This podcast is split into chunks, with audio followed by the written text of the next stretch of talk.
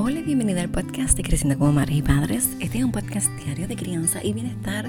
Mi nombre es Lexa Malave y soy tu anfitriona en este programa. Gracias por estar aquí y por querer pertenecer a esta comunidad de Creciendo como Madres y Padres. Gracias por decir que sí a transformar la crianza. Como sabes, soy educadora en disciplina positiva para familias, educadora en disciplina positiva para primera infancia preescolares. También soy educadora menstrual, mediador certificado y también soy educador en lactancia certificado y he tomado cursos conducentes a asistente Montessori y también a educador perinatal Lamas. Y en un momento pues fui instructora de Zumbini. Así es que gracias por estar aquí y gracias por permitirme entrar en tu vida un día más. Bueno, y hoy es un día muy especial porque quiero comentarte estos errores que cometemos las madres. O sea, si te has dado cuenta que muchas veces cometemos muchos errores y no nos damos cuenta. ¿Cuáles son esos errores que cometemos nosotras las madres? Pues eh, no son tan sencillos y no son tan básicos, pero muchas veces los pasamos desapercibidos eh, porque son del diario. El número uno es que no estamos presentes, realmente no estamos presentes. Las exigencias del diario, las prisas, el querer estar para todos y en todo no nos permite realmente estar presentes para nuestros niños. Queremos contestar mensajes, queremos contestar emails, mensajes, eh, estar en el trabajo, llamadas y de pronto no estamos para nuestros hijos realmente. El error número dos, ordenamos en lugar de preguntar. ¿Cuántas veces no te sientes como, como te dije en el episodio anterior? Como un gente ordena, ordena, ordena, ordena. Pero no preguntamos. Y es bien distinto. Regular no es lo que dices, es cómo lo dices. Es por eso que debes preguntar en vez de ordenar. ¿Podemos recoger los juguetes? ¿Me ayudan a recoger los juguetes? ¡Vamos a recoger los juguetes! nos, nos unimos a recoger los juguetes. Cantamos una canción para recoger los juguetes.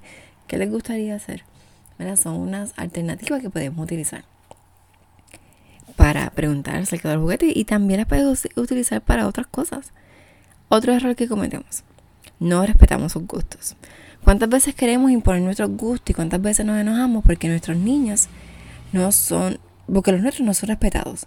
yo quiero esto, eh, a mí me gusta el mantecado de, de napolitano y vienen y me traen solamente de chocolate. Pues, mira, es que yo realmente quería napolitano y no respetaste mi gusto. O me puse esta camisa porque a mí me gusta y te critican o te juzgan por esta camisa, lo que sea.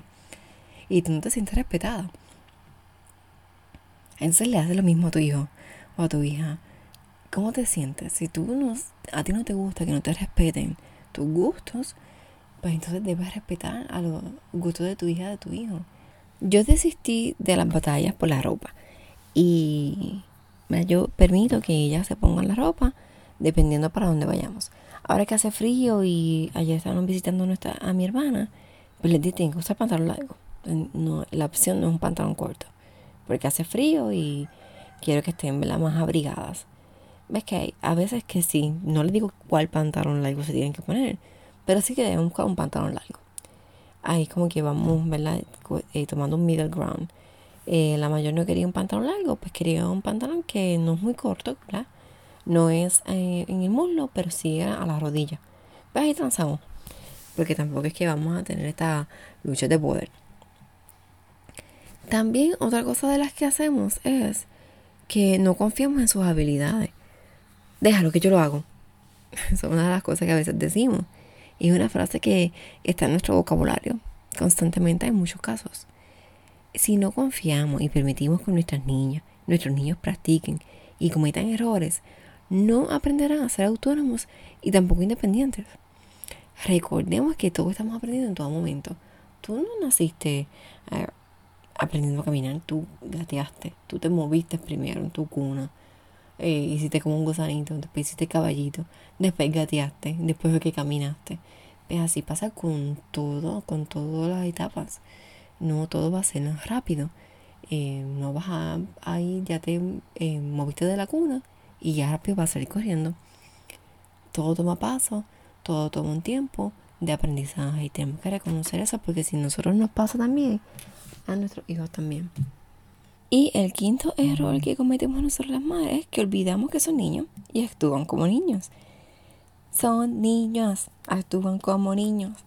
Si no reconocemos las etapas de desarrollo de nuestras niñas y nuestros niños, pretendemos que sean mini adultos, cuando realmente son niñas y niños y van a actuar como tal.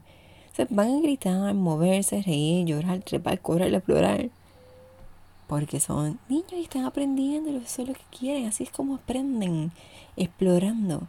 Entonces tenemos que dejar a un lado el adultocentrismo, la que la vida gire en torno al adulto, y entonces permitir a nuestros niños y niños que se comporten como lo que son, niñas y niños.